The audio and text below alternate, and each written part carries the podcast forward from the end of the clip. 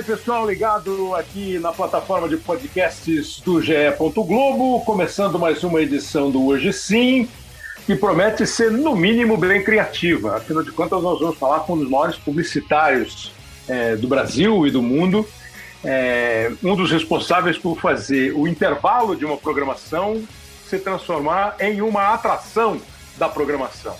São comerciais inesquecíveis, comerciais premiados, são mais de 50 prêmios internacionais, é, e o primeiro tinha tenros 20 anos de idade.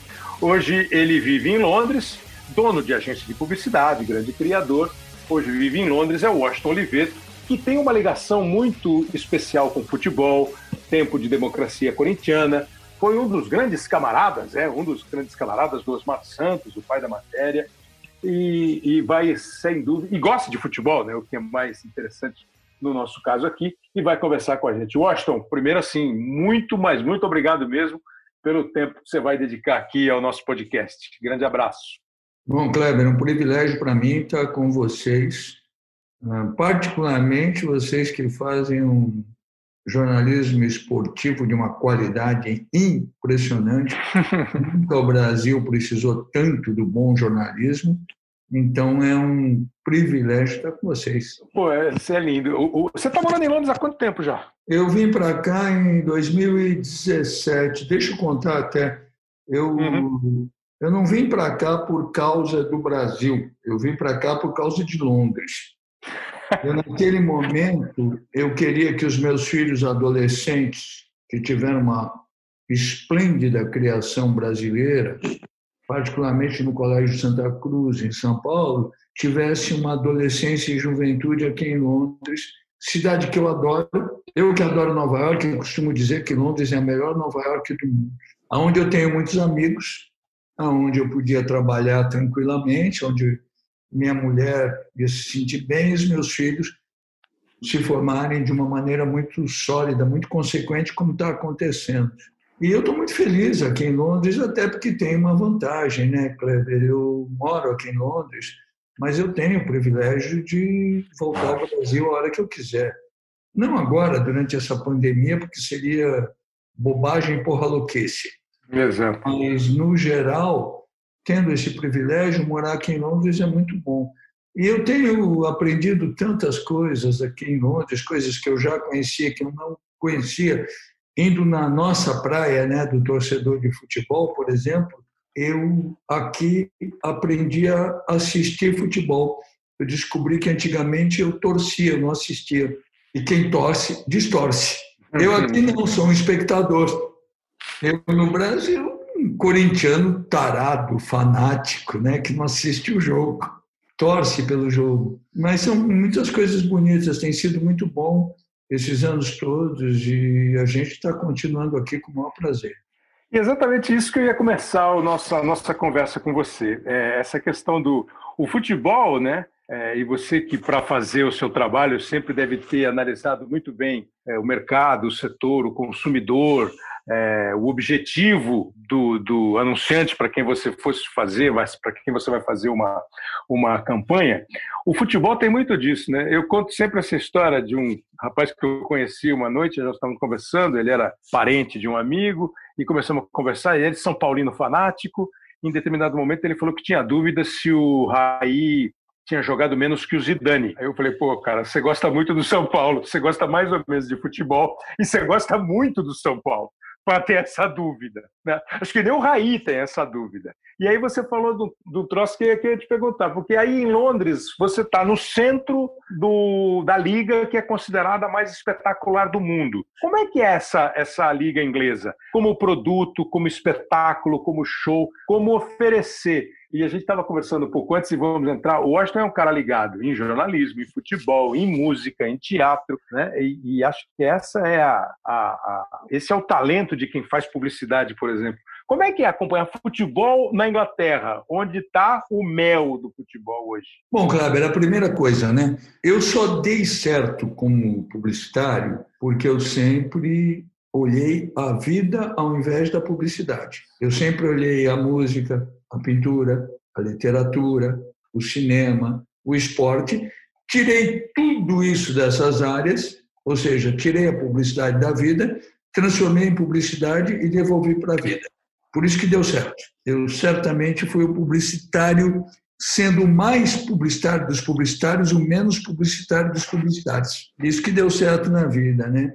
Aqui, Kleber, tem acontecido o seguinte, né? Quando a gente chegou com um filho adolescente, corintianos, e, e eu com os meus dois filhos homens e a menina, eu tenho um filho homem adulto, diretor de cinema, Homero, que dirigiu Reza Lenda, e o Theo Antônio, 16 anos, eu tinha uma tática desde de que eles nasceram para transformá-los em Corinthians, que era assistindo futebol na televisão com você, o nosso amigo Galvão, narrando, ou Milton, esses meus amigos, todo e qualquer gol de qualquer jogo era gol do Corinthians.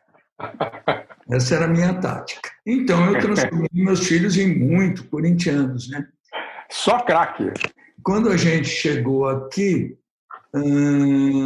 a gente começou a ir assistir algumas partidas de futebol.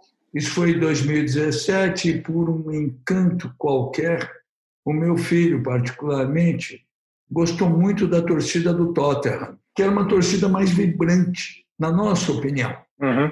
E aí o Tottenham estava reconstruindo o estádio e a gente comprou dois anos de Tottenham em Wembley. Olha que espetáculo. Que era uma loucura, caro de doer, mas valia a pena, porque o nosso lugar era em cima do banco do Tottenham. A gente chegava no estádio bem antes, porque tinha um almoço bom de doer, e um almoço que tinha assim um hambúrguer sommelier e você podia tomar um vinhozinho, até porque tem uma coisa na legislação daqui que você pode beber dentro do estádio, o que é de bom senso, para você não encher a cara fora do fora estádio. Do estádio. E você não pode beber durante o jogo. Então, isso de enorme bom senso. Aí tinha uma coisa muito linda, que era antes do jogo, sempre tinha uma espécie de uma mini conferência de um grande ídolo do Tottenham de todos os tempos. Um grande papo. Então aí a gente aprendeu muito com isso, né? Aí você vira um, um futebol cultureba delicioso para um menino de 14 anos, que nem o Theo, 13 anos, começou a pegar isso, era muito maravilhoso. Eu eu estava pensando, né? É, é, muito curioso como o futebol aqui, particularmente, melhorou dentro e fora de campo. Sem dúvida. Quando o nosso amado futebol espetacular, que era muito bom dentro de campo, piorou e não melhorou fora, de campo. Tem umas coisas, Kleber, eu não sei, você que é brilhante no teu trabalho, trabalha, obviamente, na, na melhor empresa de comunicação do Brasil, no esporte, em todas as outras áreas. Eu estava pensando outro dia, né? É curioso como o Brasil foi tão pioneiro no futebol e na relação marketing-futebol, sem ter, sem ter profissionalizado isso. Né? Eu estava tentando anotar umas coisas, eu falei, ah, vou conversar com o Kleber, eu preciso pensar nisso, né? Então é boa essa, desculpa te interromper. Qual é? Porque eu ia entrar nessa daqui a pouco, né? De assim, é, como é que é esse mercado, futebol. Porque eu vejo futebol assim, às vezes algum jogador de futebol é convidado para ser garoto propaganda. O tema futebol quando rola a Copa do Mundo, ele acaba sendo, né? Você começa a ver televisão e é um comercial atrás do outro, de verde e amarelo, de verde e amarelo, de verde e amarelo. Você acha que a gente foi, talvez empiricamente, sem saber, pioneiro no marketing de futebol e que depois a gente não soube aproveitar, como os ingleses fizeram com excelência? Eu acho que talvez as empresas, não os clubes, foram pioneiras. Eu lembrei de uma coisa Vamos lembrar que na época do glorioso Leônidas da Silva, sim, sim. da nossa geração, a Lacta fez um chocolate chamado Diamante Negro. Exato. A gente não viu Leônidas, mas comeu o chocolate aberto. Diamante Negro. E com um slogan muito bom, né? o craque dos chocolates, que é um slogan bom até hoje. Até hoje. Olha, vamos pegar no, na minha. Café Pelé, lembrei agora, Café Pelé. Eu anotei isso. Oh, vamos lembrar mais um, Kleber. Eu, no início da minha vida profissional, já um menino prodígio da publicidade e tal, 1974 para 75, eu trabalhava na DPZ e nós tínhamos a conta da Sadia. O goleiro da seleção brasileira de 74 era Emerson Leão. Emerson Leão, que a mulherada achava lindo. lindo. É verdade, comercial do frango. Eu inventei o comercial do frango do Leão. É verdade. Ele, por sinal, foi muito corajoso de fazer. Claro. Olha, você fazer um comercial, goleiro, você fazer um comercial do seu frango preferido é um problema, porque qualquer goleiro um dia toma um frango. E aí a gente teve também coisas intuitivas do marketing que deram errado. Uma das maiores injustiças com um atleta brasileiro em todos os tempos é o Gerson no comercial do Cidade. Ah, sem dúvida, sem dúvida. Porque o Gerson foi convidado para fazer aquele comercial porque todo mundo sabia que ele fumava no intervalo. Isso. O também fumava. Um monte também. de Também. E o Gerson é um competidor. E aquela fama dele de competidor e de fumar é que criou a campanha Eu Gosto de Levar Vantagem em Tudo, onde depois, injustamente, criou uma coisa cafajeste com ele. Sem dúvida. A tal da de Gerson. Não, absurdo, né? Aí, Kleber, a gente tem também, é tudo do marketing intuitivo. Você repara que não tem não tem os clubes, não tem a então, Inglaterra na história. O futebol não aproveitou, né? O futebol brasileiro não aproveitou essa onda. Não, jamais. O futebol brasileiro não aproveitou o enfio ter desenhado o urubu para o Flamengo. Exato. O futebol brasileiro não aproveitou a torcida do Corinthians chamar os palmeirenses de porco. Uhum. Uhum. Tem um monte de coisa que não foram capitalizadas. E você nota que as coisas mercadológicas do nosso futebol surgiram sempre do torcedor. Pois é. A máquina tricolor. Pô, se você pega a máquina tricolor lá do Fluminense, do Riverino, pô, eventualmente vai rolar alguma possibilidade de você arrecadar alguma coisa com isso, né? Exatamente, mas ninguém profissionalizou isso. Olha, você vai lembrar disso, você fatalmente estava lá, o todo poderoso Timão surge em Corinthians e Vasco. Eu lembro que o nosso querido amigo Juca Kifuri me falou: no avião todo mundo falava todo poderoso Timão. Que é uma frase fortíssima, né? Nossa Senhora, é toda poderosa frase. Né? porque assim, a história. Outro dia eu estava ouvindo você falar alguma coisa, acho que foi no, no, numa live do, do grupo da Democracia Esporte e Democracia, é, sobre a, a democracia corintiana, que você ouviu em algum momento, um momento falou assim, ó, não tem conversa, esse é o nome do movimento, se vocês não aproveitarem esse nome, e até isso foi mal aproveitado na sequência da vida esportiva brasileira, você não acha? É, durou pouco, né, Kleber? Uma coisa que eu tenho aprendido aqui, particularmente assistindo futebol na Inglaterra, é que sem dúvida nenhuma. É claro que é melhor ganhar, é claro que é melhor ser campeão. Lógico. Mas existe um mérito em você ser o segundo colocado, em você ser o terceiro colocado, em você receber uma das três medalhas e tal. E isso no Brasil a gente não conseguiu fazer. Não. Então, ou você é o campeão ou você é o primeiro perdedor. Imagina. E isso, creio eu, faz com que a gente não aproveite tantas manifestações bonitas, populares que vão surgindo, né? O, o Bando de Loucos foi um menino de 17 anos que criou a canção. E era um amor. gol do Gabigol, vocês fizeram. Não é? é. Teve um carinha que escreveu Levantou a placa. E é curioso, olha, no período da democracia corintiana, a gente bateu na trave de começar a profissionalizar isso. Democracia corintiana foi curioso, né? Porque, primeiro, mérito dos atletas. Sócrates, Magrão, Casagrande, o Vladimir, Zenon e outros até concordando ou não.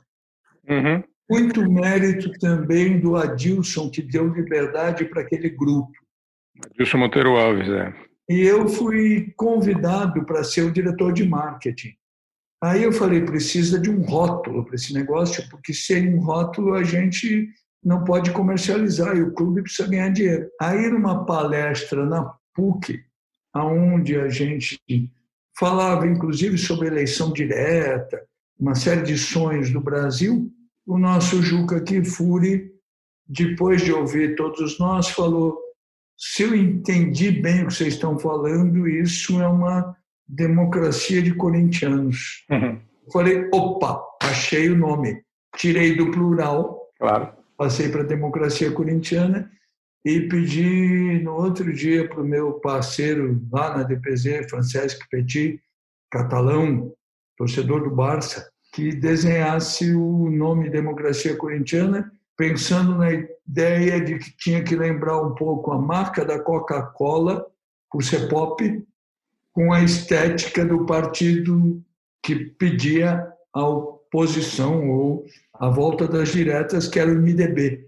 Uhum. E assim deu aquela marca que eu acho que ela é particularmente muito bem materializada num close na camisa do Casagrande. Eu acho a melhor foto daquele momento. Quando eles estavam jogando. Então, você falou agora de. de assim, até hoje não entendo por que, que o futebol não aproveita, sabe? É, mesmo é, você tendo hoje muito mais a figura do diretor de marketing, às vezes dá, alguns clubes profissionalizaram mesmo o departamento, escolheram profissionais, mas fica muito assim ah, o cara é do clube, é amigo. O mercado, é, você acha que o mercado não dá muita bola para o futebol? Ou é o futebol que não sabe jogar com o mercado, basicamente? Ah, eu diria que o, o futebol não sabe jogar com o mercado. Apesar de o mercado, em alguns momentos, ser muito egoísta. É. O mercado, de vez em quando, ele é tudo que não pode ser, né? Ele, às vezes é clubista, que não é para ser, tem que ser profissional. É. Aliás, Kleber, deixa eu te contar uma coisa muito bonita para você perseguir, a partir de agora. Hum. Ah, nesse ano, o Clube Atlético Paulistano, em São Paulo, faz 120 anos de vida. Ah, eu, que sou um corintiano da galera, misteriosamente sou sócio do Paulistano muito que é um clube de granfinos, é. Mas sou sócio do Paulistano e eu recomendo a você que perceba, persiga isso loucamente. Uh, o Paulistano estava fazendo um livro, uh, um table book, aqueles livrões que nem o primeiro foi o do Muhammad Ali, um livro gigantesco, Sim. feito por um cara brilhante profissional chamado Mauro Rossi, contando a seguinte história. Em 1925, o paulistano, e eu não vou mentir, eu adoraria que fosse o Corinthians, mas não é verdade. Ah, em 1925 existiam dois grandes times de futebol pioneiros no Brasil: o paulistano de Arthur Frederich e o Fluminense no Rio de Janeiro. Essas eram as duas grandes equipes brasileiras. E o paulistano, em 1925, fez uma excursão. Foram de navio, demorou para cacete e tal, para jogar na França. E quando eles chegaram na França, os franceses acharam que eles eram uns brasileirinhos mirrados e michurecas. E o primeiro jogo foi contra a seleção francesa, que eles ganharam de sete. E eles ganharam todas as partidas. E esse livro, que eu tive até o prazer de ser convidado para escrever um dos prefácios, o outro é do Pelé, que obviamente entende de futebol bem mais do que eu. Esse livro sai agora e ele chama Muito Prazer Futebol Brasileiro, porque é o livro que demonstra o como o futebol brasileiro passou a ser conhecido no mundo. Você falou agora há pouco do Petit, que é o P da DPZ, onde você trabalhou, e depois você virou é, proprietário de agência. Essas, e eu estava vendo os, aqueles comerciais mais marcantes que você tem, é, muitos deles você, não sei se você, alguém escolhe, por exemplo, o Ferreira Martins para fazer a locução. Né? Então você parece que assim, ó, agora eu vou fazer. Esse aqui é final de campeonato. Essa tabela publicidade, na, na publicidade, é mais ou menos como no futebol. Você tem lá Pelé Coutinho, Sócrates e Casagrande, aí junta eh, Bebeto e Romário. Tem isso aí. Isso aí na vida é fundamental, parceria, Washington, para criar, para fazer sucesso. Absolutamente fundamental. Olha, eu quando fui trabalhar no DPZ, eu era muito garoto e o Petit já era um diretor de arte consagrado. E o que eu aprendi com ele, eu, eu te diria que eu só aprendi com meu pai um pouco mais do que com o Petit. Pô, que legal. E, e, é maravilhoso porque eu tive o privilégio de depois, quando eu comecei a ficar bom por causa dele, até ensinar umas coisas para ele. Que é lindo, né? Então isso é, é, é, muito lindo.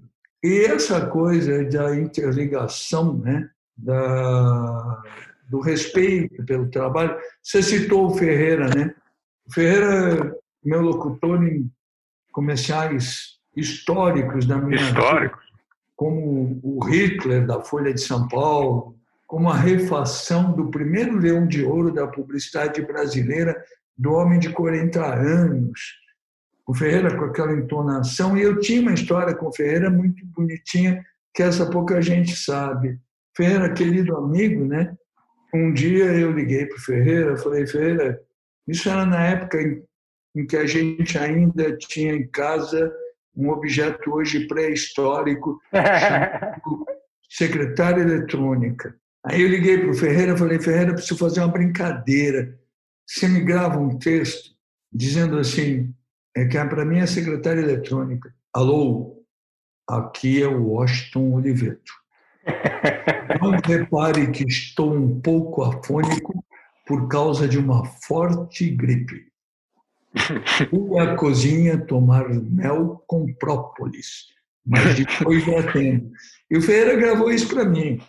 Então, essas coisas são maravilhosas. Né? A gente, eu tive o privilégio no meu trabalho na publicidade, e tenho tido até hoje, primeiro, de trabalhar com uma geração anterior que me ensinou muito, de ser um cara com muita vontade para fazer isso e de juntar muitos profissionais grandiosos do meu lado. Quando você falou, você citou meu amado Osmar Santos, né? Eh, Kleber, eu, moleque já famosinho, eu vi o Osmar narrar o gol do Basílio dentro da ah. cabine. E é. depois eu fui jantar com o Osmar no Flarreirinha. Ah. Barreirinha, que lindo. Isso é muito grande, né? Isso Nossa. é. Isso. Hum, olha, teve um dia, vai, estamos falando de futebol, começo dos 90, né? O Guarani tinha um puta time onde jogava o Neto. E o Corinthians é. tinha um time médio, mas ia ter Corinthians e Guarani em Campinas, que era o jogo final. 88. E aí alguém da Rede Globo, eu já era publicitário conhecido e tal, pede para dar uma entrevista sobre o jogo. Vão lá na minha casa, né? E eu falei, oba, hum. ótima oportunidade de fazer um barulho. Aí eu sabia que aquilo era para o Jornal Nacional, né? Eu falei, bom, eu já era amigo do Boni e tal, eu falei, vou agradar a galera, né?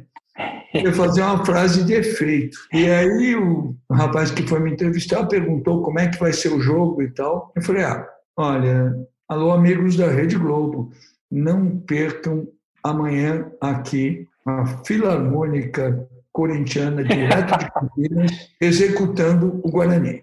É, pô, virou chamada, pô, sensacional. Ah, não, aí não deu outra, né? O Bonifácio, alguém viu e virou o final do Jornal Nacional. Pô, claro. Com o hino. Bom, aí eu vou assistir o jogo, quando eu chego em Campinas, todos os torcedores da ponte querendo me dar cachaça de graça, né? Óbvio. Aí vou eu lá tomar cachaça com carquejo, com os torcedores da ponte e tal. Vou para a cabine da, da, do Osmar, e o Osmar, que sabia tudo disso, né? Bota quem? Eu, né, de corintiano, e o maestro Benito Juarez, grande maestro. Maestro Guarani. De Guarani, né? E aí vai aquele jogo tenso, time do Corinthians médio, time do Guarani, bom pra cacete, entra o Viola, faz o gol. Exatamente. Chute do Wilson Mano, errado. É. E o pentelho aqui não tem a dúvida de dizer no ar para o maestro assim, viu, maestro? Executou o Guarani e com solo de viola. E o maestro, hein? Ah, gente boíssima. Sorriu, sorriu. da cultura brasileira. Essas brincadeiras, Kleber, você sabe disso bem. Essas são as saudáveis, claro. Ah, o mais lindo futebol é aquele que tem as duas torcidas juntas, é aquele que todo mundo faz as brincadeiras. Eu tive o privilégio, na minha infância, de, sendo corintiano, ir para o estádio sozinho e ver pai de palmeirense, da mesma idade que eu, de 9, 10 anos de idade, comprar um sorvete para mim porque eu estava sozinho. Pois é, pois é, pois é. é. Hoje em dia os caras ficam bravos. É, você falou de duas campanhas, a gente até separou para quem é mais novinho. Essa que ele falou do homem do, dos 40 anos, como ele falou, primeiro Leão de Ouro, que é o super prêmio da publicidade. E aí, essa da Folha é inesquecível. Dá uma ouvida e presta atenção na voz do Washington Oliveto, é, meio roquinho, como é que é. Este homem pegou uma nação destruída, recuperou sua economia e devolveu o orgulho ao seu povo. Em seus quatro primeiros anos de governo, o número de desempregados caiu de 6 milhões para 900 mil pessoas. Este homem fez o produto interno bruto crescer 102% e a renda per capita dobrar. Aumentou os lucros das empresas de 175 milhões para 5 bilhões de marcos. E reduziu uma hiperinflação a no máximo 25% ao ano. Este homem adorava música e pintura e, quando jovem, imaginava seguir a carreira artística. É possível contar um monte de mentiras, dizendo só a verdade. Por isso, é preciso tomar muito cuidado com a informação e o jornal que você recebe. Folha de São Paulo. O jornal que mais se compra e o que nunca se vende.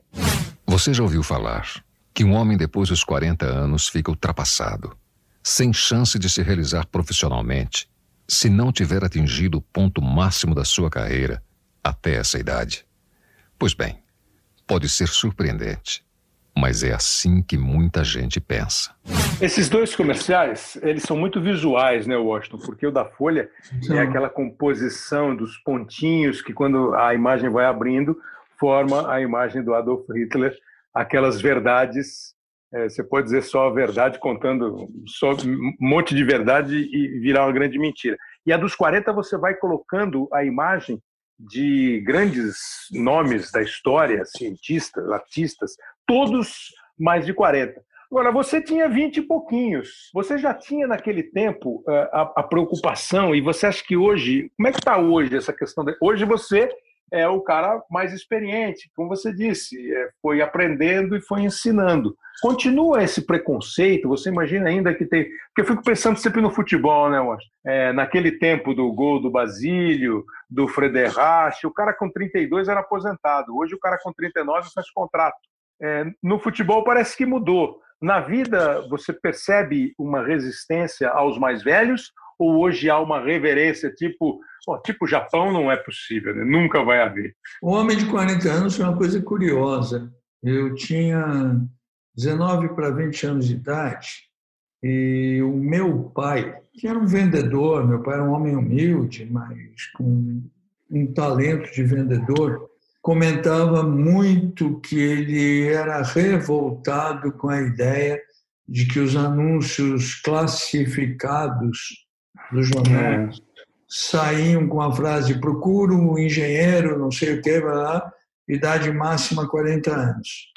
Você até, até põe isso no comercial, né? O comercial termina com essa frase. Né? E aí ele falou tanto isso para mim, e eu estava afim de fazer uns grandes trabalhos e tal, e eu imaginei que eu poderia fazer um anúncio de imprensa, um anúncio de jornais, no dia do trabalho, dia 1 de maio. E escrevi um anúncio que o título era Homens com mais de 40 anos oferecem seus préstimos profissionais para empresas de pequeno, grande e médio porte.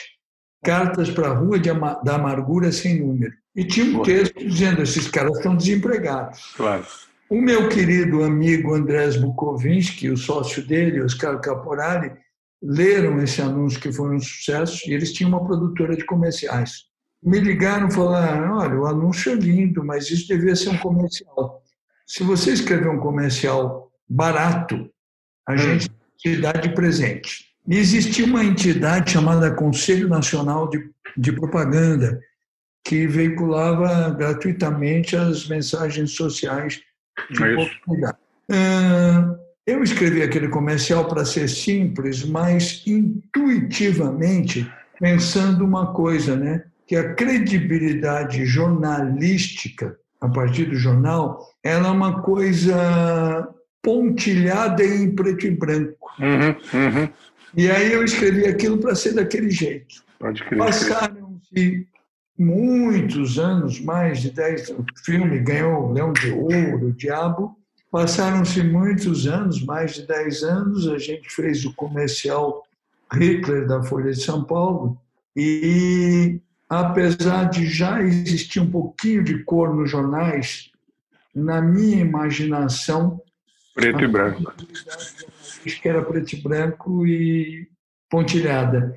E a gente manteve a mesma linguagem e uma curiosidade para você, Kleber. Você, o homem de 40 anos que você ouviu, já tem o nosso Ferreira. Já, exatamente. Mas o primeiro não tinha o Ferreira. Ah, é? Era? O locutor quem Mário é? Lima. Mário da Rádio Eldorado. Era a voz padrão da Rádio Eldorado. E ele foi, quando o filme ganhou o Leão de Ouro em Cannes... Foi com ele, é? A primeira versão que foi para o cinema e tal era o Mário. Quando a gente teve que refazer para atualizar, é que a gente convidou o Ferreira. O Ferreira.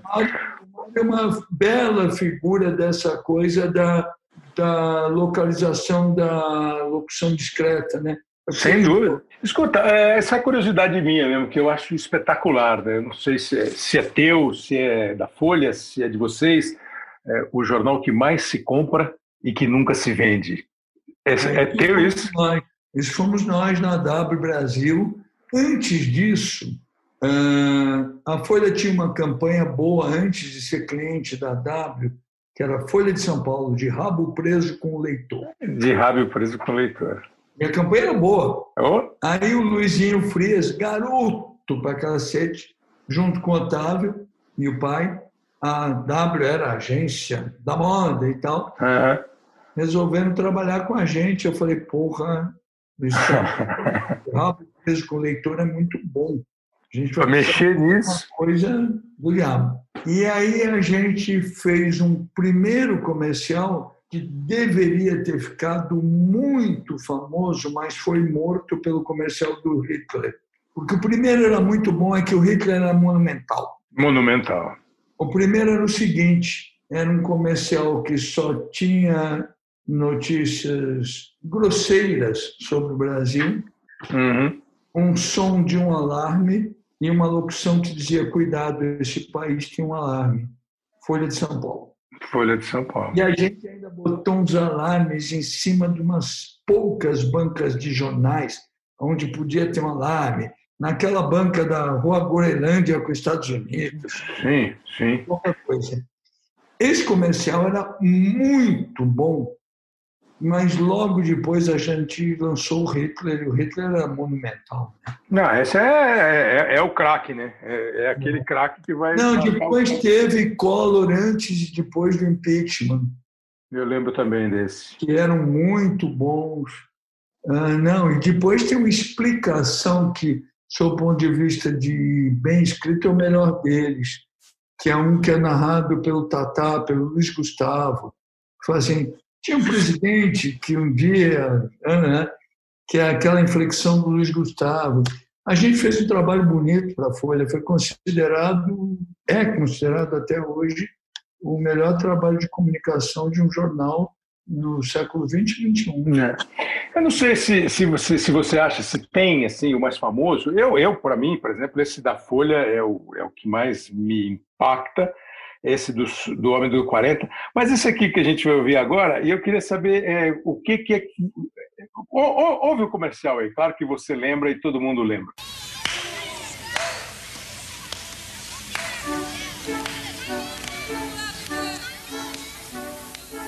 E também é muito visual, né? Também é um comercial muito visual.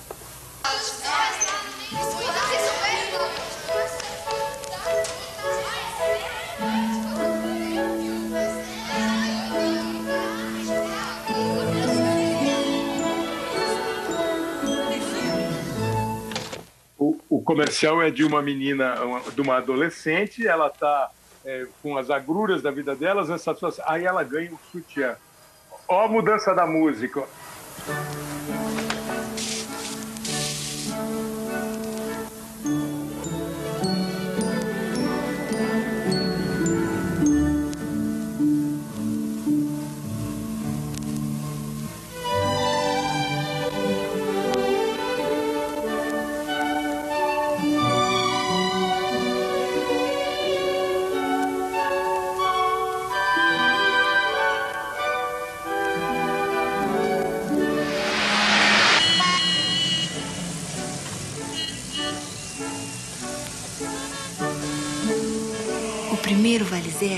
Gente nunca esquece. É um comercial da Valizera, o primeiro sutiã, a gente nunca esquece. Esse ficou o mais famoso ou não? Você não considera o mais famoso? É, deixa eu dizer, Kleber, é, aliás, uma coisa que eu fiz bem feita na minha vida foi me treinar para não ser nada passadista. Você tem uhum. que fazer o trabalho, uhum. vamos para o próximo. Boa. Mas, sem dúvida nenhuma, se você pegar uma uma peça individual na minha vida, uhum. o Vale Zé Primeiro Sutiã é disparado mais como. É, é. é. E qual é o jogo que você nunca... campanha é o Bombril. Aí... Ah, o Bombril, é. Esse... é. Que, quantos anos você fez? Foi 35 anos. 35 anos você fazendo comercial Bombril. Você, Carlos Moreno e companhia.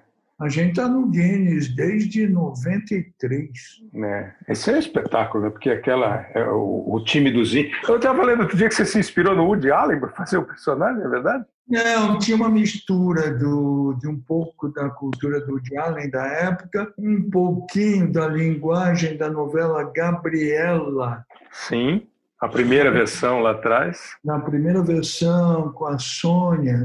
Armando Bogo, Sônia Braga, Paulo Gracinha uma doçura de comportamento masculino que encantava. Tinha uma mistura uhum. daquela época. Eu tive, Kleber, eu tive muita sorte. E não é no sentido cabalístico, né? é uma coincidência histórica.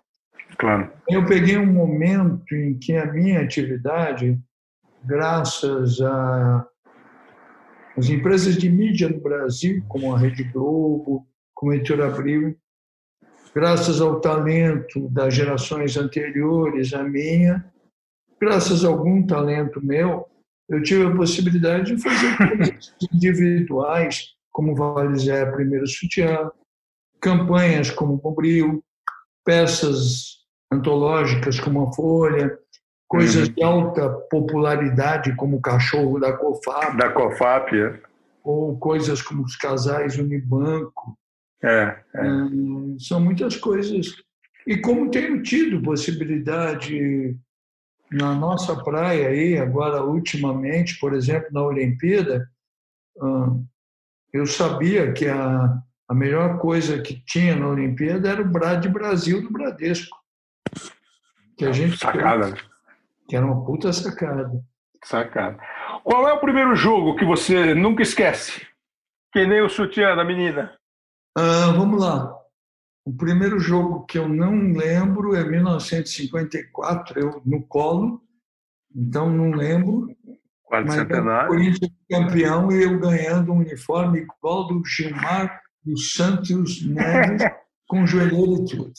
Com joelheiro e tudo aí. É, o primeiro que eu não esqueço mesmo é a derrota de 57 para o São Paulo, com o Maurinho fazendo aquele gol no Gilmar, que ele sai correndo atrás. Isso, isso. Esse eu, eu lembro direitinho. Eu tinha cinco anos de idade e esse me encheu o saco. e tipo casal Uniban, qual é a dupla de jogadores que essa, essa, essa é a tua dupla preferida? Ah, não, isso é muito complicado. Nossa. É? Mas vamos lá, vou tentar, né? Eu te diria o seguinte, até botando um jogo inesquecível, talvez você tenha assistido, Kleber. E é curioso que é um jogo que quem está nos assistindo talvez não conheça tanto. Corinthians, time médio, quatro. Palmeiras, time espetacular, três. Estreia do Adãozinho. 1971, jogo espetacular. Esse jogo é uma loucura. O Palmeiras faz... porque o time do Palmeiras era muito bom, era aquele time que é. tinha Luiz Pereira, Leis, é. tinha todo mundo e o Corinthians mais ou menos vira 2 a 0 Palmeiras, empata 2 a 2 Corinthians Palmeiras faz 3 a 2 Corinthians empata 3 a 3 e 4 a 3 Esse talvez é. tenha sido uh, o mais tecnicamente bom jogo que eu vi do Corinthians na minha vida. É verdade. Sendo que eu fui para Tóquio, já vi o diabo. É, é. Mas, mas esse é barra pesada. Ah, uma dupla não é uma dupla ah, que jogou junto, mas é uma dupla afetiva, é o Magrão e o Riva. E, ah, é, eu acho que são os dois maiores da história, né? Assim, é, do Corinthians. Mas assim, o casão aí é tanta gente. É, é, é, é, é, a gente é tem o privilégio de ter tantos. Nossa. É uma pergunta injusta. Washington, para acabar, puxa, agradecendo assim demais, eu queria duas é, opiniões suas. A primeira é essa questão de, nesse momento que a gente vive, é, de pandemia ainda, em alguns lugares ela diminui, em outros lugares ela não tem jeito de cair, e aí tem uma segunda. Qual é o papel da publicidade? Eu li alguma coisa atribuída a você já há uns cinco, três, quatro meses, que você dizendo assim, agora não era de vender. Vender no sentido de vender produto.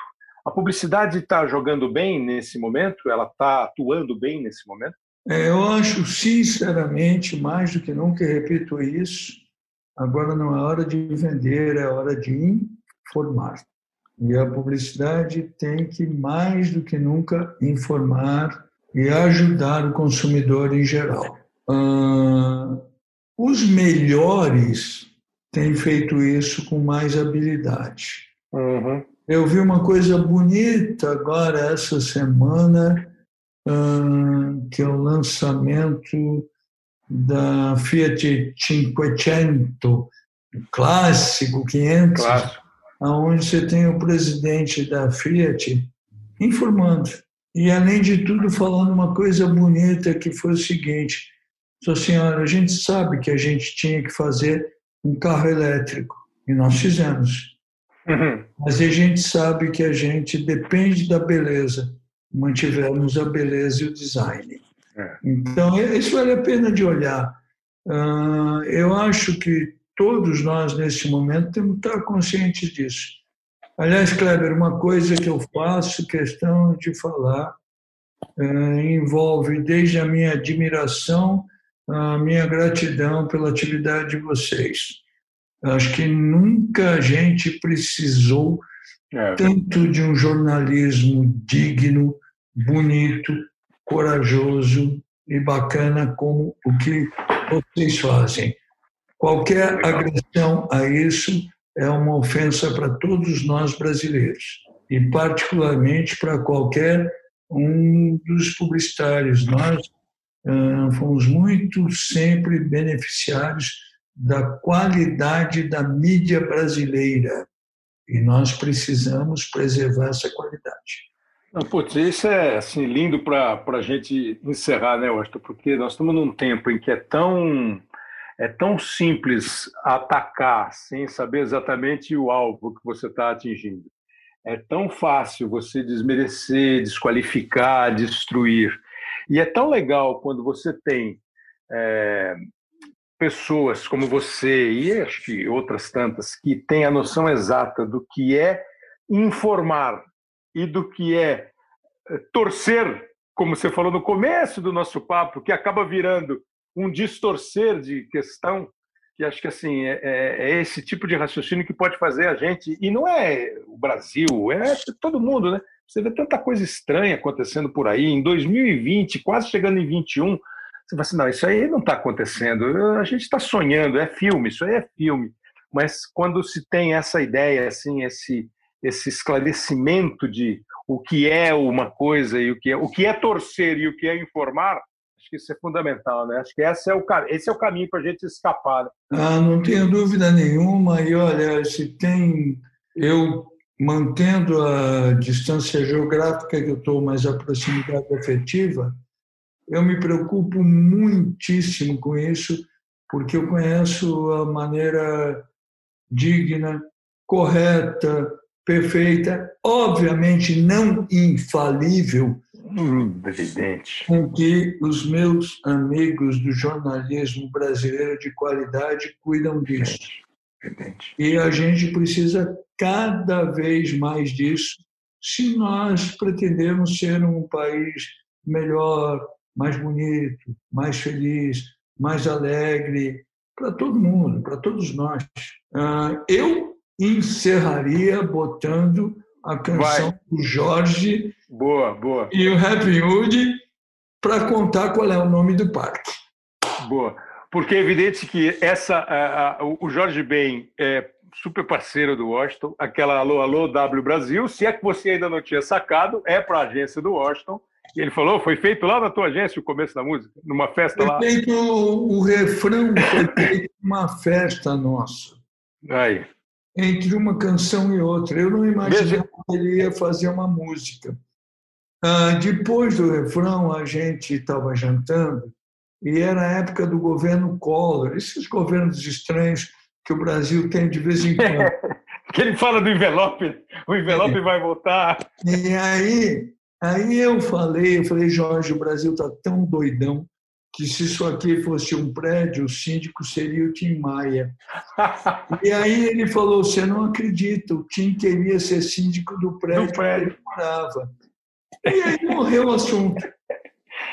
Passaram-se alguns dias ou alguns meses. Um dia eu encontrei o Pena Schmidt, que era um bom produtor de música pop, que me falou: o Jorge acabou de fazer uma música que ele lançou num show do People. People era um lugar no Rio de Janeiro. Sim, sim. De uma boate, né? Eu vou te mandar. E aí eu que tinha ouvido só o refrão Alô, Alô da Brasil, ouviu esta canção, que é maravilhosa. E é curioso porque passam-se os anos, né? Aí um dia ele me manda a tal canção que ele estava começando a fazer com o Happy Mood.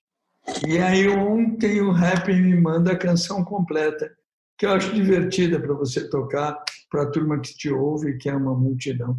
É assim, assim, me despedindo, agradecendo muito ao Washington Oliveto, obrigado mesmo pela participação, sensacional de novo. Sabe que eu nunca tinha conversado com o Washington assim, pessoalmente, assim, à distância, mas pessoalmente. Viu uma vez o Washington andando lá no Rio, teve uma época que você ficou andando lá pelo Rio, morou no Rio. Morou não, né? Fazia um fim de semana no Rio. Uma vez eu vi você na praia, calçadão, a praia fechada, a avenida fechada. Eu falei, oh, Washington Oliveira, assim, super admirador e estou absolutamente grato por você participar. Obrigado mesmo. E no teu tchau a gente vai ouvir Happy Good e Jorge Benjor. Obrigado, Washington. Obrigado a vocês.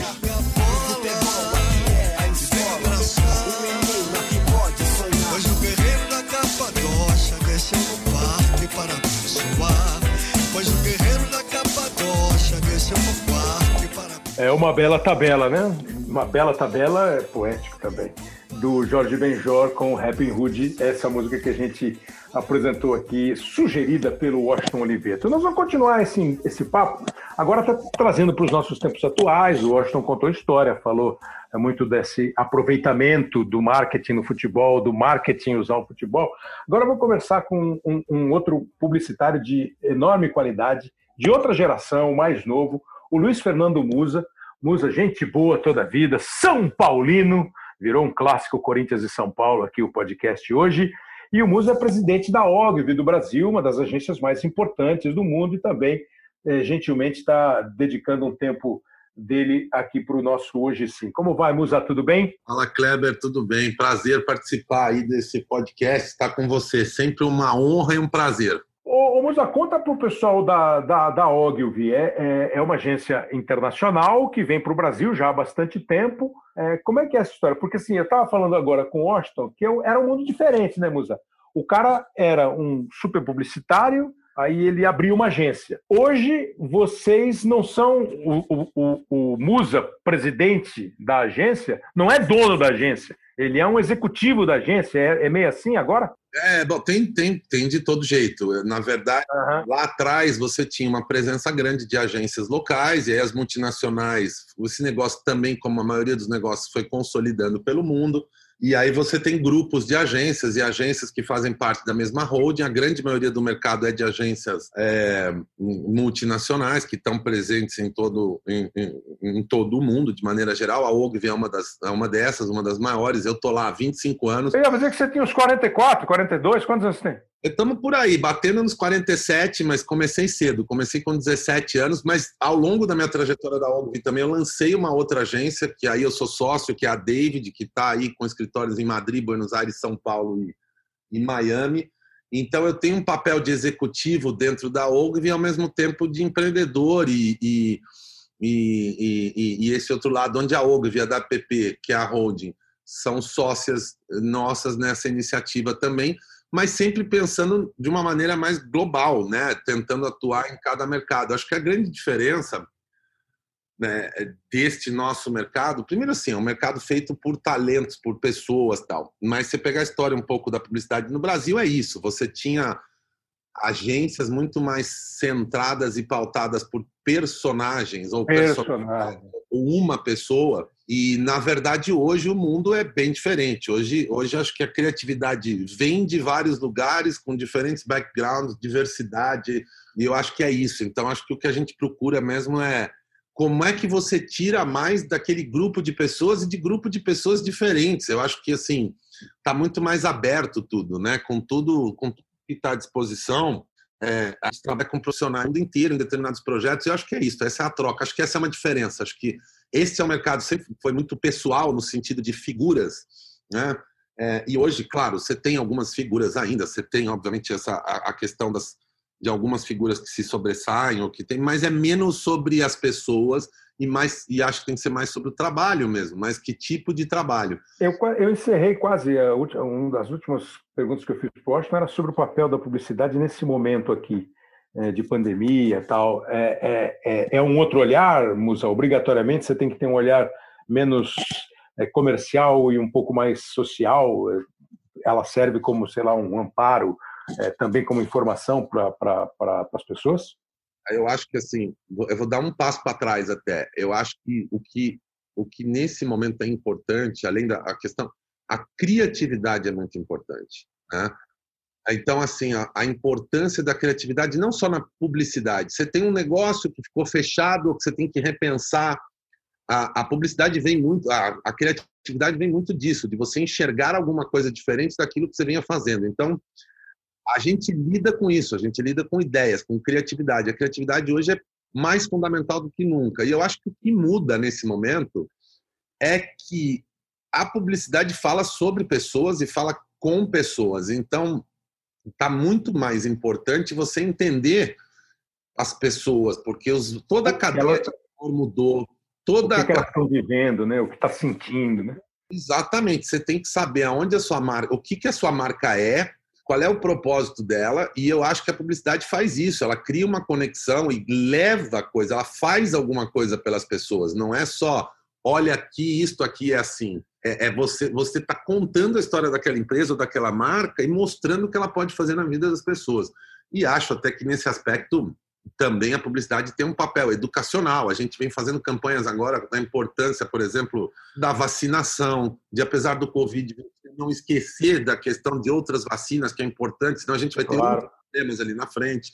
Claro. Acho que é muito importante a publicidade também abraçar temas que são absolutamente relevantes nesse momento, como a questão da diversidade, como a questão da igualdade, a questão. Então, assim, isso quando você vai na, quando você tem uma marca abraçando isso, você também está criando, é, de certa forma, informação. Né? Eu acho que não é só sobre, não é mais sobre você está informando sobre o produto. Você informa sobre o produto, você diz a, qual é o propósito daquela empresa, e eu acho que você faz pelas pessoas. A gente precisa saber se colocar no lugar do outro para fazer boa publicidade ou para fazer qualquer coisa. A empatia de saber de onde o outro está e como ele está se sentindo é fundamental. Então, essa sensibilidade é muito importante naquilo que a gente escreve, naquilo que a gente faz, naquilo que a gente comunica, acho que é fundamental. E acho que, de certa forma, a gente vive um mundo hoje que carece um pouco disso, né? De, de maneira geral, o que mais a gente tem é, é, a briga pelo storytelling. Eu acredito nisso, deixa eu convencer o Kleber disso. O Kleber acredita naquilo, deixa eu... Quando vamos entender onde cada um está e vamos achar esse meio aí,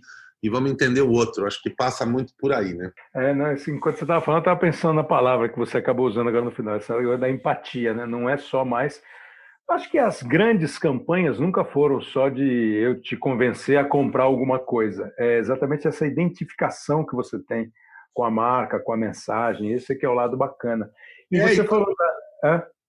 E quando você vê alguma coisa que eventualmente não é sobre você, mas que você reconhece que aquilo está sendo empático por uma parcela das claro. pessoas, é legal também. Então aí entra a questão da admiração, do respeito. Eu acho que a publicidade engloba um pouco isso, né? Ela é um retrato um pouco da sociedade e ela também serve para moldar, ela também serve para educar, ela também serve para levar informação e mostrar algumas realidades que algumas pessoas não querem ver ou querem negar. Então tá aí. Acho que acho que as marcas sabem disso, as empresas sabem disso.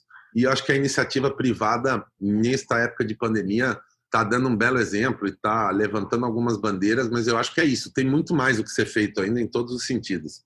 É, eu sei, conheço o Musa já há algum tempo, já conversamos muito sobre futebol, sei o quanto ele gosta de futebol. E no papo agora com o Austin, ele começou a lembrar de algumas coisas assim. É, ele acha que o, o mercado, a publicidade, usou o futebol de uma maneira mais eficiente do que o futebol se aproveitou disso. Aí ele lembrou, sei lá, do Café Pelé, ele lembrou, ele lembrou de outros, é, do Diamante Negro, entende? De produtos assim que são lançados a partir do futebol, mas que o futebol não aproveita isso. Você tem essa visão também hoje, nesse 2020? O futebol não, não, não, não pega o mercado ou eu fiz essa pergunta, ou o mercado não é muito é, simpático ao futebol? Como é que é essa tabela? Cara, é, essa na verdade é uma pergunta que não tem se você vai da esquerda para a direita ou da direita para a esquerda, porque no fundo, assim, acho que a gente tem que entender que o futebol é parte da cultura, vamos falar do Brasil, é parte da nossa cultura. Então, assim, desde os exemplos que você citou, mas por que, que o Café Pelé existiu, ou o Diamante Negro?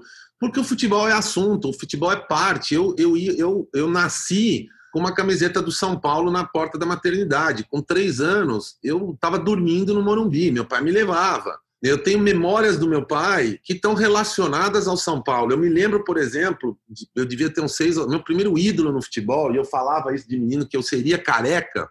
Eu ia de ficar careca, que o maior ídolo naquele momento quando eu tinha lá meus 5, 6, 7 anos, era o Valdir Pérez, que era goleiro de São Paulo. Ali você tinha Valdir Pérez, Serginho, eu peguei aquela geração de 77 ali, o finzinho do Murici no São Paulo, sério, Chulapa, Pedro Rocha.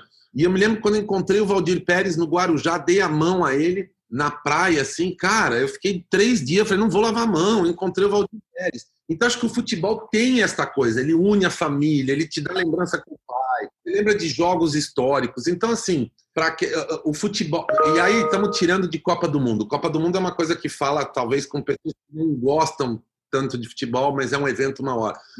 Mas o ele é arte formadora da nossa cultura, né? assim como a música, por exemplo.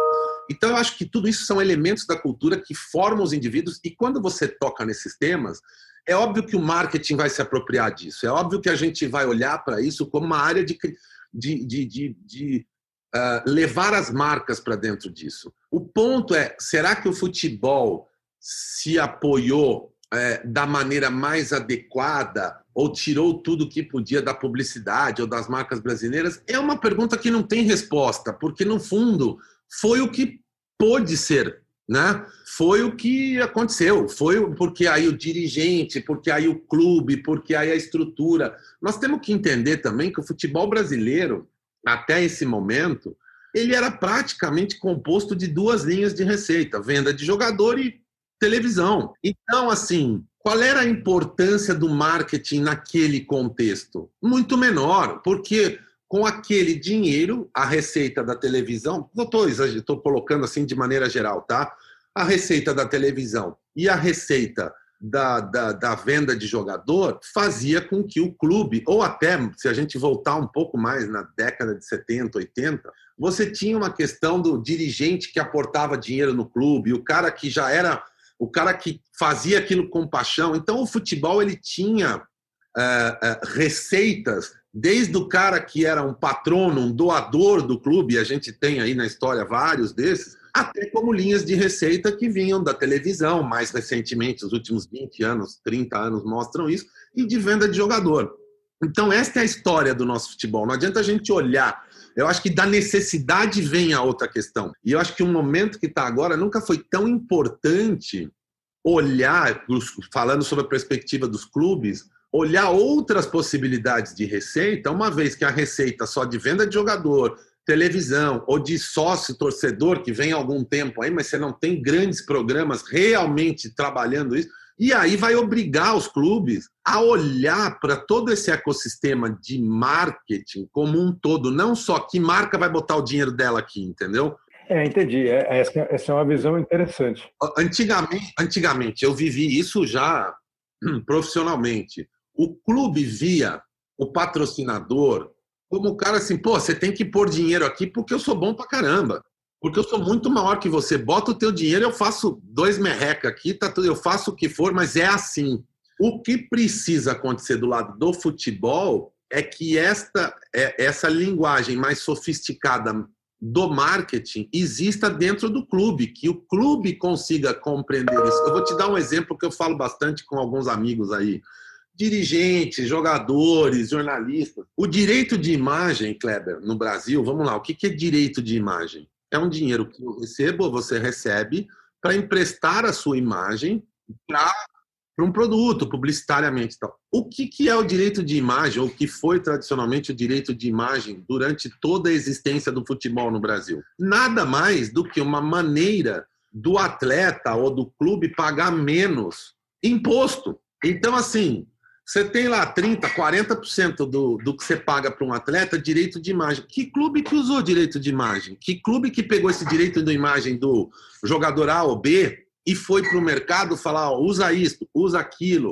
Uh, os jogadores negociam os contratos deles, as redes sociais deles. Isso deveria, será que ser parte do clube? O cara é jogador do São Paulo está numa rede social, ele tem escala e tem tamanho por causa do clube, será que aquela receita é do jogador e do clube ou é só do jogador? Então, acho que são questões que estão na baila hoje que são muito importantes. Então, o que eu sinto é, é fundamental que o futebol do lado dos clubes consiga ter uma maturidade, uma sofisticação que o marketing das empresas tem hoje. A gente fala de sócio torcedor, o que, que é? É um plano que o torcedor vai lá e paga e recebe lá três pirulitos, um peixinho, entendeu? É, é, na verdade, o grande valor de você ter muito sócio torcedor, além de você ter uma receita garantida, que o clube só olha para isso. Ah, o cara vai pagar todo mês a receita garantida. Não, você tem uma base de gente tem hábitos, comportamentos, você tem informação. Eu poderia ter uma análise. O que, que difere o torcedor do clube A, do clube B, do estado A, do estado B? O que, que ele consome, o que, que ele não consome? Tudo isso tem valor para um clube de futebol que não tem ninguém olhando para ir vender. O cara olha assim, ó, bota aqui na camisa do meu time, ó, me dá isso aqui, você leva isso aqui. Então falta, eu acho que estou tentando responder lá essa, essa, essa pergunta, essa provocação, muito, falta uma sofisticação de usar todas as ferramentas que a gente usa hoje para as marcas, que o anunciante usa, dentro do universo do futebol. Né? É, aí você fala, não, mas os clubes têm área de marketing. Eu não, não vou aqui entrar no mérito de falar que a área de marketing é pior, melhor, mas falta, de maneira geral, uma autocrítica de que um clube de futebol é um tremendo ativo. O jogador de futebol é um ativo, a torcida é um ativo. E tem milhões de possibilidades. A, a gente aqui, porra, vamos lá, todo mundo comentou aí do Last Chance lá, o Last Dance do, do, da temporada do Chicago Bulls, certo? Todo mundo comentou esse documentário, é, ou, ou, mesmo iniciativas que a própria Globo fez com a seleção brasileira. Cara, o cara que fez lá a temporada de 89 90, ele estava filmando em 1980 e bolinha a temporada inteira e está lançando agora em 2020. Só tem isso porque alguém entendeu que isso é conteúdo, que isso é produto, que isso pode virar um ativo do clube. Os jogadores de futebol na pandemia, os treinos, eu falei com alguns dirigentes e com alguns clubes. A atividade, isso aqui, se tivesse uma plataforma, um produto para as pessoas consumirem, o clube teria algum tipo de receita. É que eu acho o modelo o modelo ficou nessa, nessa dualidade, venda de jogador e cota de televisão. E é muito e, e aquilo traz um conforto, Kleber. De novo aquilo que eu falei. Se você está na zona de conforto, você não vai agir, mano. Tá chegando. Toca pro lado. Toca pro lado, entendeu? Não, você tocou no ponto assim que é básico. É, durante esse período, é, teve um dia no Bem Amigos que o presidente do Flamengo, o Landim, deu a entrevista, e eu até questionei sobre isso. É, por que, que nesse período que está tudo parado, os jogadores do Flamengo, no caso, né, ou de qualquer time, não vão para a rede social, para a televisão, para qualquer lugar, gravar mensagem, para mostrar um pouco o que está acontecendo?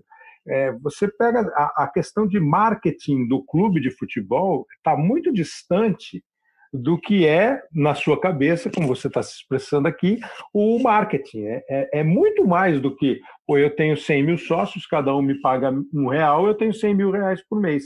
Essa é uma conta muito simplista, é uma conta muito simplista. Você não explora todo o outro. Quantas pessoas não pagam é, é, o que tiver de pagar para ter uma boa antigamente chamava mala direta, né? Hoje é para ter um bom banco de dados, para você saber isso que você falou.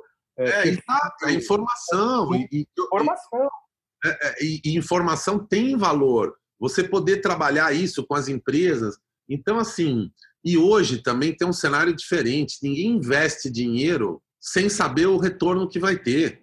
Então, essa equação é, é, de investimento e retorno é uma preocupação não só do cara que investe, também é do clube. E sempre foi um pensamento muito básico: põe aqui que vai aparecer. E o marketing não é sobre isso só. Então, Musa, mas você, quando você fala é, é, essa questão, puxa, claro, você está coberto de razão. O clube usa muito pouco o potencial que aparentemente ele tem. Mas na questão de publicidade, por exemplo, você certamente tem clientes na, na Ogilvy que investem no futebol. É, talvez na mídia, não no clube, né? É, investe para ser cotista da temporada, porque ele entende que o futebol é, tem visibilidade, que o futebol tem audiência, que o futebol tem um público muito heterogêneo, né? Você consegue pegar várias classes, vários perfis de pessoas, idades, enfim. O futebol, ele não é um bom veículo para anunciar, não o futebol da o futebol da TV me parece que é. O futebol do, da, do rádio pode vir a ser, o futebol da internet. Eu quero dizer assim, quando você fala assim, oh, o cara vem aqui e fala assim, oh, eu sou grandão, bota aí na minha camisa. Não é um bom, não é um bom painel, não é um bom outdoor, ou é e é mal utilizado? Então, o futebol em si é como tema e como mobilização e como isso. Agora, quando você vai botar dinheiro e quando você fala o futebol como veículo, o que você espera do veículo? Vamos pegar o exemplo da, da Rede Globo aqui, da, da, da, da Cara, eu estou investindo lá, eu sei que o meu parceiro quer que eu tenha resultado, eu sei que este meu parceiro tem condições comerciais estáveis e definidas, tem critérios, tem um produto do qual eu tenho confiança, porque eu tenho que prestar conta do dinheiro que eu invisto. Se, se o dinheiro é meu, do Muse, e eu não sou uma empresa, não tenho capital aberto, eu faço o que eu quero. Isso também mudou na, na, na, história. Antigamente as empresas saíram de um modelo de donos. Ah, eu sou o dono, eu quero investir aqui no, no, no Musa jogador de pôquer. Eu não tenho que dar satisfação para ninguém. Só que hoje o universo, não só você tem que prestar conta para o acionista, como você tem que prestar conta para a tua própria empresa. Então, você precisa se relacionar e botar dinheiro num lugar que você saiba o que você vai ter em troca e é uma relação de troca e parceria, e não uma relação eu sou o time de futebol, porque tem muita coisa que assim, antigamente muita gente investia no futebol e muito dirigente pensava nisso. O cara botava dinheiro ali para estar perto, estar perto do universo de futebol, estar perto do jogador. Era muito mais sobre não uma o resultado vaidade. do negócio, muito mais sobre a vaidade. O ambiente, né? do, ambiente, do que uma construção profissional e técnica. Bom, eu disse isso para algumas pessoas também recente, recentemente aí. Cara, tem áreas que o clube tenta fazer por si mesmo, desde o programa do sócio torcedor, desde gestões de pro, projetos de marketing. Cara, vai para o mercado, pega uma empresa para fazer isso, pega profissionais que já fazem isso e dá para eles fazerem, encontra um modelo onde o anunciante possa ir no clube possa ir na Rede Globo, possa ir na Rádio X, porque aqui o ecossistema não é só televisão, tem a televisão, tem a internet, tem e que possa também, por exemplo, fazer a gestão de imagem dos jogadores. Você vai ver nos clubes, não, tem um departamento de marketing. O que, que é o departamento de marketing? É um cara que está numa empresa que empresta uma parte do tempo dele para o clube. São dois ou três pessoas contratadas, mas é uma estrutura ainda muito, na minha opinião, muito pouco madura e ainda incipiente pelo tamanho que o futebol tem na sociedade. Então ele tira menos do mercado do que o mercado poderia dar a ele, por essa falta é, de objetividade, é, talvez de profissionalismo, de entregar, ah, entregar para quem sabe. Eu, eu, acho que aí vai a cadeia inteira. Você pode falar do dirigente, do calendário, do isso, do aquilo, do aquilo outro, da...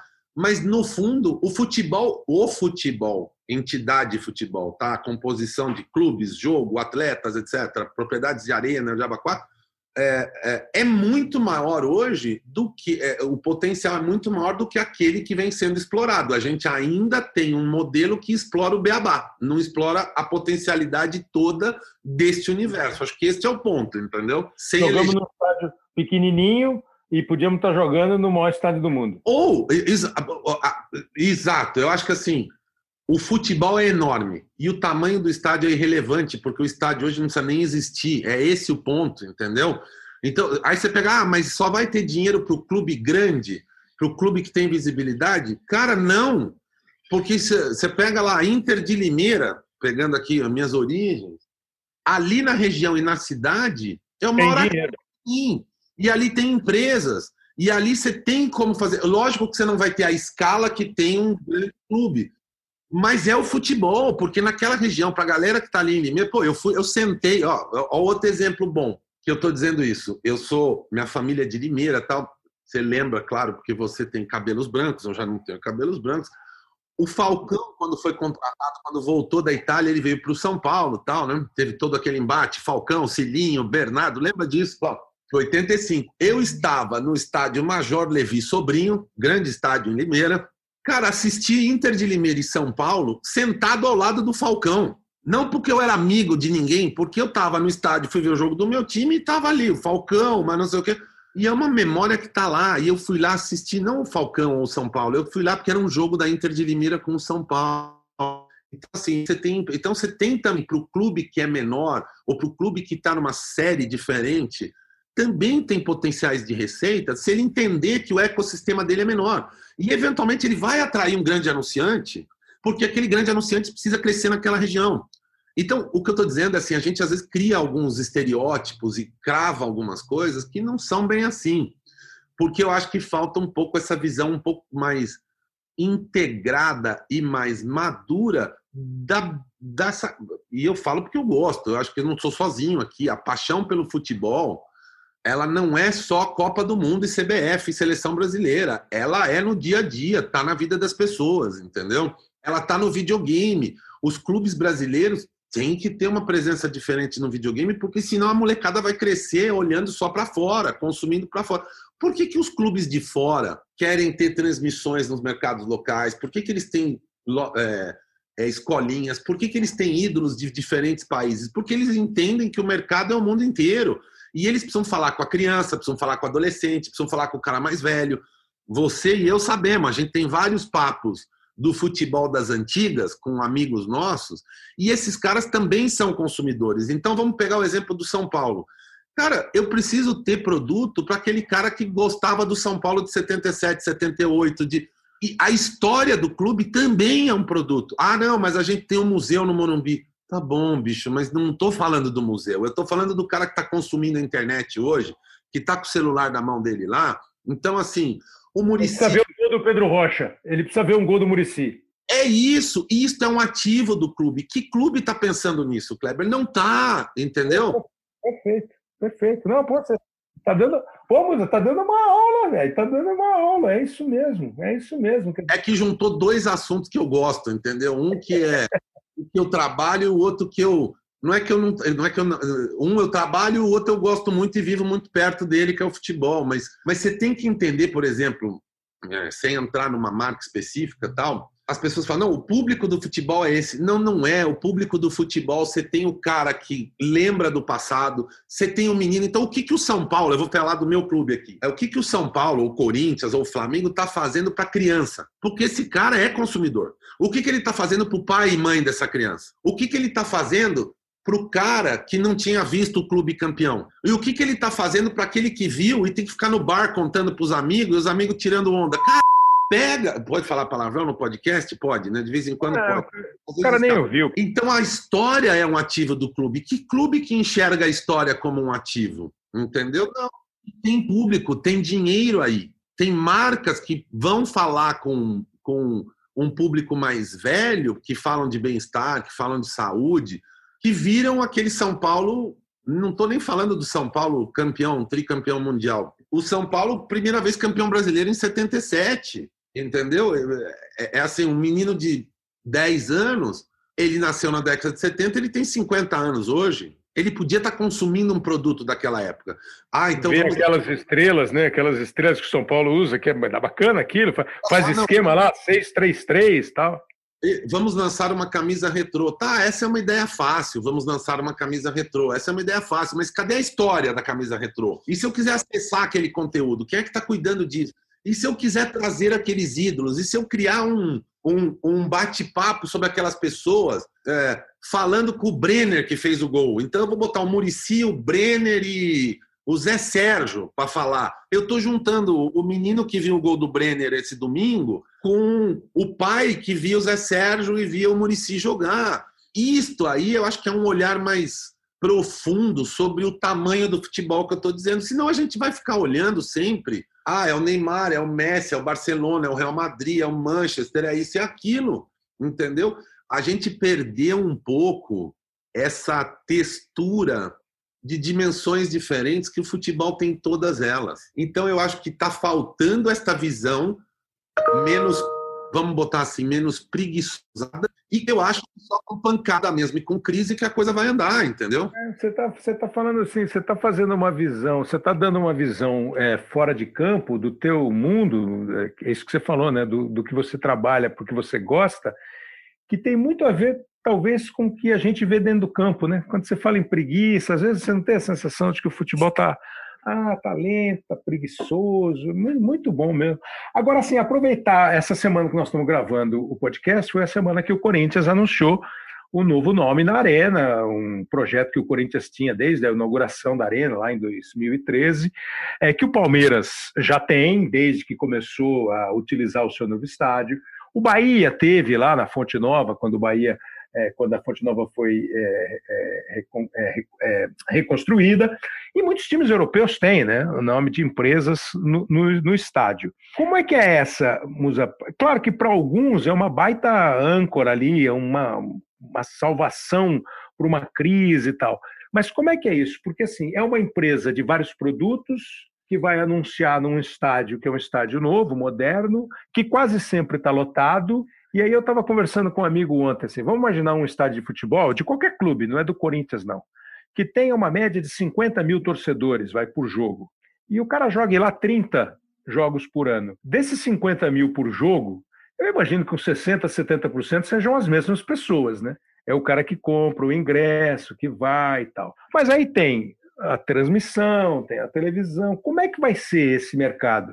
É, como é que vai ser, não, né? Como é esse mercado, aproveitando o que já temos para o que tem sido considerado uma grande jogada do Corinthians. É isso mesmo? Esse name rights é por aí? É esse golaço? Tudo depende de quem comprou, vai fazer o quê? E para que comprou e por que comprou. Eu acho que a gente tem que tomar esse cuidado. Assim. Acho que não conheço detalhes do acordo, não, não, não, não conheço os motivos que levaram a isso, mas eu entendo, olhando de fora, que quando a Neoquímica faz este acordo, ela está de maneira até certo ponto barata, tá? Vamos falar assim, Kleber, barata no sentido em, em grana, em valor? Não, não, eu não estou fazendo um julgamento aqui. Ela está, ela tá comprando um lugar no, no, no, no na, na, na, mídia como uma grande fabricante de remédios, etc. Ela está tendo uma exposição de um contrato de 20 anos. Agora vamos ver como é que ela vai usar isso. Neste momento, ela está se posicionando como uma empresa farmacêutica grande, comprou o name rights, se juntou ao Corinthians e tal. O caso do Allianz é um pouquinho diferente porque o estádio já nasceu com o name rights, já nasceu a partir desse já já veio dali. Agora, como é que ela vai usar o estádio? De que maneira o estádio do Corinthians vai ocupar a vida também do, do público em geral? Agora é uma questão mesmo de posicionar a Neoquímica como uma grande empresa. Um movimento desse faz isso, mostra força. Assim como o anunciante, quando antigamente ia para a televisão, ou entrava num determinado programa, ou patrocinava determinada coisa, ele estava ali investindo para ganhar reputação, para ganhar visibilidade, para falar, ó, eu sou sério, eu estou investindo. Então, é difícil, eu acho que assim, quando você tem uma arena, ou quando você vai comprar o name rights de uma arena, você precisa saber o que você quer fazer com aquilo. A empresa vai fazer relacionamento ali dentro, a arena vai ter outro tipo de atividade além do futebol e vai entrar na vida das pessoas é uma maneira de eu ganhar destaque aí entre o mundo de farmacêuticas e laboratórios, que é grande, que são grandes players multinacionais e locais. Então, eu acho que é isso. Ele tem lá 30 marcas, ele vai dar visibilidade para as marcas. O que o Corinthians está oferecendo, que a gente ainda não viu. Então, eu acho que também como explorar é a resposta que a gente vai, vai ter aí para o bom uso. Eu acho que a equação do Aliens, a gente construiu a reputação da marca, todo mundo soube e o Allianz Arena, é, o antigo Parque Antártica, né, que você pega aí, ele entrou na vida do paulistano não só porque não porque a, a emissora A ou B citou o nome ou porque a torcida está no estádio. Você não pode comprar o name right pensando na torcida que está no estádio. Você está pensando em como aquilo transita e amplia esta relação, porque não é só sobre esta visibilidade, entendeu? Então temos que esperar para ver, mas é um ativo. Um clube que tem um estádio, o estádio é um ativo, além dos espaços, além do público, também é um grande ativo no futebol. Eu acho que é difícil você construir um clube grande ou pequeno, onde você não tem uma propriedade de arena para explorar. Para explorar comercialmente, para explorar com outras atividades, para explorar com um restaurante, com, com, com academia, e inserir o estádio na vida da população daquela cidade com serviço, porque aí você está levando tráfego e levando dinheiro para o teu clube. Eu acho que é isso. Um clube de futebol ele é parte da sociedade. Né? Não importa de que torcida nós estamos falando. Um clube de São Paulo é parte da sociedade de São Paulo, da sociedade brasileira e da sua torcida. Então eu acho que é participar da sociedade não só no jogo, não só no dia do jogo, na quarta, quinta, sábado, domingo, e participar da vida das pessoas. Esse é o desafio. O desafio de uma marca é como é que eu entro na vida do Kleber, do Muso, do meu consumidor. O clube devia estar pensando nisso. Eu sou o São Paulo. Como é que eu estou na vida do meu torcedor, do meu potencial torcedor, nas diferentes fases que ele tem? Quando o clube ganha, quando o clube perde, quando o torcedor envelhece, quando não envelhece. Tudo isto é sobre a importância de fazer parte da vida das pessoas e dos assuntos que elas estão falando.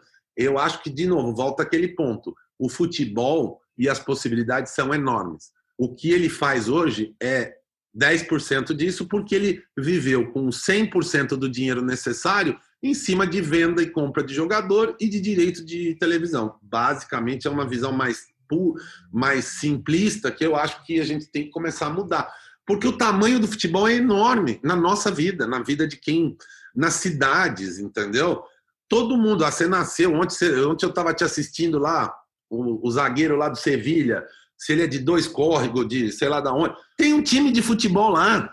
Aquele time de futebol lá tem um valor para a sociedade ali, para a comunidade ali. Como é que ele interage? Como é que ele faz isso, entendeu? É, então eu acho que é isso, é entender que o time de futebol e tudo que o cerca é um baita ativo, que talvez não interesse para a marca que está investindo numa marca global, porque o cara. Mas, porra, para aquela região ali, talvez tenha alguma coisa a ser feita, entendeu? Sensacional. O Musa está falando do Bem Amigos dessa semana passada, agora que o Diego Carlos, zagueiro do Sevilha, aí me passaram a ficha, né? Diego Carlos nasceu em Barra Bonita. Eu ainda falei, pô, Barra Bonita, é a terra do Fiore Giliotti, vai dar para fazer uma brincadeira, né? Aê, Diego, você é de Barra Bonita? Não, não, sou de Dois Córregos. Falei, porra, me quebrou. Aí hoje, na madruga, chegou a mensagem. Ele explicando. Pô, sabe o que, que é? É que a minha certidão de nascimento é de Barra Bonita, mas eu nasci em Dois Córregos. Pô, podia ter me falado isso na hora, pô, que, que eu já fazia a, a, história toda. Luiz Fernando Musa, presidente da OGV, uma das grandes agências de publicidade do mundo e aqui do Brasil. É, ó, você, você deu uma aula, hein? Você foi assim, para quem gosta de futebol, para quem pensa o futebol como mercado, como maneira, como fazer para ganhar um pouco mais de dinheiro, para isso que você falou de entrar na vida das pessoas além da quarta-feira, do sábado, do domingo, muito muito esclarecedor. Agradeço demais, Musa, pela participação, pelas ideias pelo papo aqui com a gente no, no podcast no Hoje Sim. Obrigado de verdade, cara. Pô, mas pensei que a gente ia falar mais de futebol, falar mal dos amigos. Dos amigos a falar... mal. É, de, de, quem você quer falar mal? Do São Paulo, do Corinthians, do Palmeiras, do Santos? De, qual, de quem você quer falar mal? Você tem, você tem um tempo ainda, vamos ver. Vamos ver. Destile a sua maldade publicitária. Não, não, eu acho só que. Não, eu acho que uma coisa legal também, que é um outro ativo que faltou falar, que eu acho que basquete é. faz bem isso e outros esportes fazem bem isso, a gente costuma dizer que o esporte só tem espaço para o ídolo que ganha tudo, para o cara que é o melhor. Pro... E, e, o futebol, você tem 11 jogadores jogando, você tem mais 10 caras no banco, você tem um elenco de 30 jogadores eu acho que também falta um olhar para o próprio jogador. Você tem histórias de vida ali que têm um valor enorme. Isto também é um ativo do jogador e do clube. Não é só o Messi ou o camisa 10, né? A mística do camisa 10, o camisa 10 foi uma baita jogada não só de marketing, mas que o Pelé teve muito a ver com isso, eternizar a camisa 10. Mas você tem isso na camisa 1, você tem isso no goleiro. Pô, eu gostava do Valdir Pérez, mas eu adorava quando o Toinho entrava em campo, porque ele jogava na, no meio de campo. Ele ia lá bater. Ele não ia bater falta, ele ia, ele saía no meio de campo. Eu estou dizendo, às vezes o cara não é o melhor jogador do mundo. e só que você tem um universo, então você pega cada atleta que você tem e fala assim: bom, este jogador aqui, qual é a característica dele que eu vou olhar e vou ressaltar e que isto vira um ativo? Entendeu? A gente tem um péssimo hábito de só olhar pro melhor. E o melhor vai ser um só. O melhor do mundo é um cara por ano. E nos últimos anos foram dois caras. Então, assim, nos últimos dez anos, poxa, o futebol rodou e ficamos em dois. Agora, você tem o zagueiro que faz, mesmo o cara que dá chutão e que manda a bola para fora do estádio, este cara, para uma determinada marca, se você contar essa história de uma maneira bacana, é o cara que não brinca em serviço. Vai ter alguém que fala, pô, isso combina com o meu propósito. Então, também, eu estou só levando para um outro tema aqui, porque se a gente começar a falar de jogadores que encantaram de um jeito ou de outro, eu não vou ficar no Messi, no Pelé, no Careca. É, porra, tem caras muito legais, entendeu? Que não foram os melhores ou os mais brilhantes. Mas alguém tem que botar uma lente que olhe aquilo que o cara tem de melhor. A gente tem que tomar cuidado, assim é, o pintor só serve o pintor que é o melhor do mundo. O piloto de Fórmula 1 só serve o A e o B.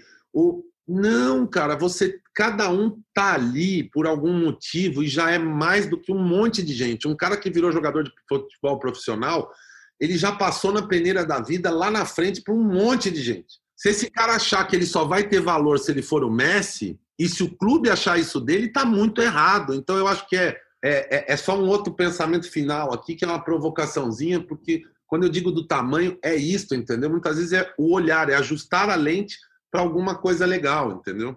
Ah, isso você tem toda razão. E, assim, e, e, e, como você começou falando da cultura brasileira, que tem muito a ver com o futebol, como tem a ver com a música, também faz parte da nossa, da, da, da nossa cultura, até do olhar do torcedor, do olhar da imprensa, dos clubes, é, o quanto você deixa de aproveitar esses, pô, o Diego Carlos, citado aqui, é um grande personagem. Quando ele disse que a família falou que ele não ia ser zagueiro. Não vai ser zagueiro, não, porque zagueiro é sempre o culpado pelo gol.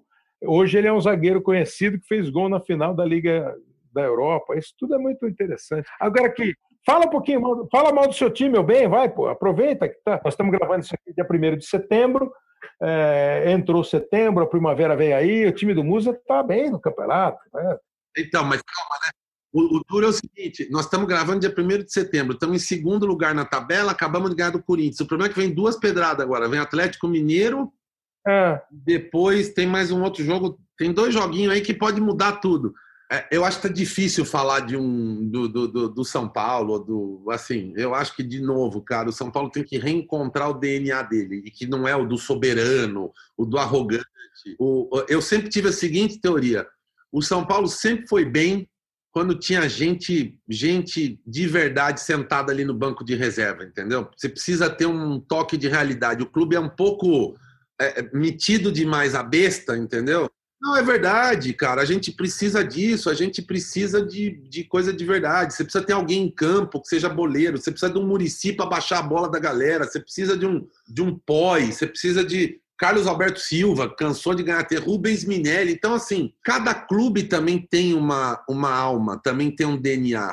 Não adianta o Corinthians querer ser o Flamengo ou o Flamengo querer ser o.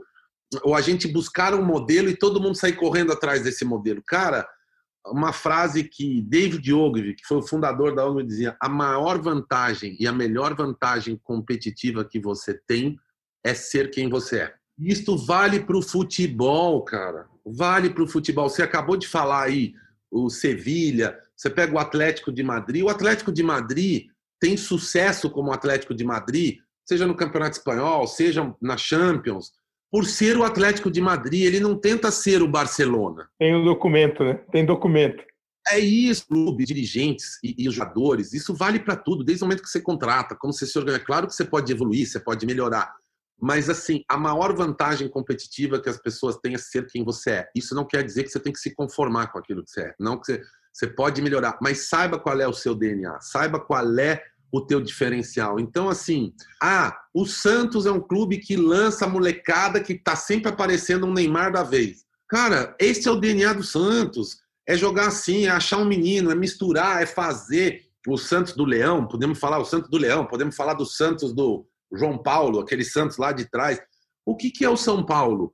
Entendeu? Vamos resgatar esse DNA que foi perdido. E o que eu sinto falta é isto, entendeu? A torcida é assim, a torcida. O que, é o Corinthians? Né? A gente entrou num modelo de querer seguir um padrão que dá certo, mas o padrão que dá certo é o seu padrão melhorado com boas práticas de quem está fazendo coisas boas. E não agora o que vale é o Flamengo. Todo mundo quer ser o Flamengo. Cara, ah, todo mundo quer ser o São Paulo, quando ganhávamos tudo lá na década de 90. Não, encontra o seu DNA, entendeu? Encontra o, o, o, o que. Pode ser a Inter de Limeira, campeã em 86, campeã paulista em cima do Palmeiras. Estava eu ali torcendo para ler aquela galera toda ali. Então, assim, é, é, é, eu acho que é isso, é um olhar mais assim simples da verdade daquele clube e cresce aquilo porque você só vai ser de. Não queira ser o outro, porque o outro já tem o lugar dele e o outro é de verdade sendo o outro. Você seja você, porque aí você vai ter valores, você vai achar quem se identifica com esses valores e o marketing vai se apropriar disso. O pior marketing que tem é aquele que você quer ser aquilo que você não é. Esse é o pior. E esse aí não, não segura muito tempo, não. Aliás, é até uma frase do Washington, né? Isso é coisa de político, né? Tentar parecer aquilo que não é, por isso que ele disse que não fazia campanha política. Eu concordo, porque você tem que falar da sua verdade, da, daquilo que já está no teu DNA. Claro que você pode melhorar e pode evoluir, mas essa é a melhor receita para qualquer clube, aí juntando futebol e comunicação. Boa, Musa. O, o, o, próximo jogo do São Paulo, os dois próximos, nós estamos gravando uma terça-feira, o São Paulo pega o Atlético depois do Fluminense. Agora, para ganhar um 10, Musa, a escalação da Inter de Limeira, campeã paulista de 86, com o técnico José Macia ou Pepe? Ai, caralho. Não vou. Ó, Denis na lateral esquerda. Não, o Denis era do Palmeiras, pô. Não, mas Denis jogou na Inter depois ou antes? Bom, sei lá, Não, vamos lá, me ajuda aí. o Gilberto Denis- Costa. O Gilberto o Denis estava naquele jogo, ele que deu aquela vacilada que o Tato fez o gol. Já estou ajudando com o Tato. Gilberto. Não, não, tá pesquisando. É para cima de mim, malandro. Silas no gol, João Luiz na lateral direita, Juarez de back central, Bolívar de quarto zagueiro e Pecos na lateral esquerda. Vai pesquisar aí e ver se eu estou acertando. O meio-campo era Manguinha, o Gilberto Costa e o João Batista, eu acho. Éder, o É- Éder, Éder era a ponta esquerda, não era? Não, o Éder não. O ataque era Tato, é, Kita e Lê. O Éder Kita. jogou lá depois. Isso. E o Lê depois foi pro São Paulo, marcou um gol do Isso. título contra o Corinthians. Eu tava, entrei, no, entrei em campo, cara. Isso. Depois você pega o time e vê se eu acertei, tá bom? E o pessoal da hashtag aí vai falar, é, acertou, mas acho que é isso mesmo. Esse é o time. José Macia, o Pepe, era o técnico. Pepe foi campeão é, paulista com a Inter de Limeira, o primeiro time do interior a ser campeão paulista, e depois foi campeão com o São Paulo, naquele mesmo 86, no comecinho do ano seguinte, foi campeão brasileiro, dirigindo São Paulo contra o Guarani. Musa, super obrigado, hein, cara? Foi bem, foi bem demais, Musa. Quando eu abrir uma agência, eu vou chamar você também para trabalhar. Beleza, mas Kleber, cada um na sua. Você fazendo programa, narrando, comentando. Tô aqui dando meus pitacos. Assim que funciona, mano. Entendeu? Muito bons, mais do que pitacos. Obrigado mesmo, Luiz Fernando, o Musa. Então foi isso, minha gente. A conversa com Washington Oliveto, com Luiz Fernando Musa. Se você gosta de futebol, gosta de mercado, saber como o futebol pode arrecadar um pouco mais, o que ele precisa melhorar para trabalhar, eu acho que foi é, com boas histórias do Washington e com uma bela aula do Musa também, uma visão de um presidente de agência de publicidade é, hoje em dia. Eu espero que você tenha gostado mesmo. Como o pessoal parece que gostou do Papo com o Juca da semana passada, como o psicopodcaster, que sempre participa aqui com a gente, é, deu um toque legal. Vinícius Cardoso falou da conversa com o Juca Kifuri. Príncipe Vidani é, falou do, do programa com Samuel Rosa e com o Bob Faria. Ele falou que ele tem muita razão Ó, o príncipe, quando, ele fala da saída do Cazuza do Barão Vermelho, foi precipitada demais. Barão com Cazuza é uma parada. Nero Nets, oh, para você eu queria mandar um abraço aqui, Nero Nets, pela sua delicadeza e simpatia. O Nero Nets falou assim: ó, o bom que a Globo não vai fazer mais Fórmula 1 é que eu não preciso mais ouvir o Kleber Machado, não preciso mais aguentar o Kleber Machado. Na boa, né, Nero? Nem hoje você precisa aguentar, mas obrigado pela participação aqui no arroba hoje sim. O Vinícius falou que foi legal a beça o episódio com o Juca Kifuri, uma conversa que ele ficaria ouvindo por horas. O Yuri Brauli, que também participa sempre, tio Marcelo Bentes, disse que o papo foi espetacular com o Juca Kifuri, jornalismo sempre atualizado, mandando um abraço, fã do podcast, obrigado. O Michel Leite, Léo Bianchi, tá mandando um recado para você, ó. Pô, vê se um dia me convida aí para participar, também quero contribuir, eu gosto do programa. E o Michel também falou do papo com o Juca Kifuri. Mesma coisa o Adalto Moura, bom ouvir o Juca Kifuri. Parabéns pelo podcast, valeu. O Nicolas também dá um toque aqui, excelente o podcast para quem curte história, gosta do futebol, o papo com o Juca, como também o Magno Oliveira participando aqui com a gente, todo mundo ligando. Ah, eu tô dando um recado toda semana que esse Kleber Machado que posta e posta no Twitter, não sou eu, não, não sou eu não, mas enfim. Better Call Saul, bonito nome, hein? Falou que também que para quem gosta de futebol, uh, o papo com o, o Juca Kifuri é muito bacana. E legal para você que participou e continue sempre participando. Você é sempre convidado a participar do nosso podcast, do nosso Hoje Sim, que tem a produção e a edição do Léo Bianchi. Você acompanha é, o programa toda semana, que tem o Rafael Barros e o André Amaral na coordenação e está em várias plataformas de podcasts, como a Apple, o Google, o Pocket Casts, o Spotify e, claro, no ge.globo barra podcast. Valeu, pessoal! A gente está preparando outros programas. A nossa ideia é fazer uma semana que vem como montar um grande elenco ouvindo cara que trabalhou como treinador, cara que trabalha como comentarista e cara que trabalha como executivo que ajuda e participa efetivamente da formação de um elenco. Continue sempre ligado, grande abraço, boa semana, saúde para todo mundo.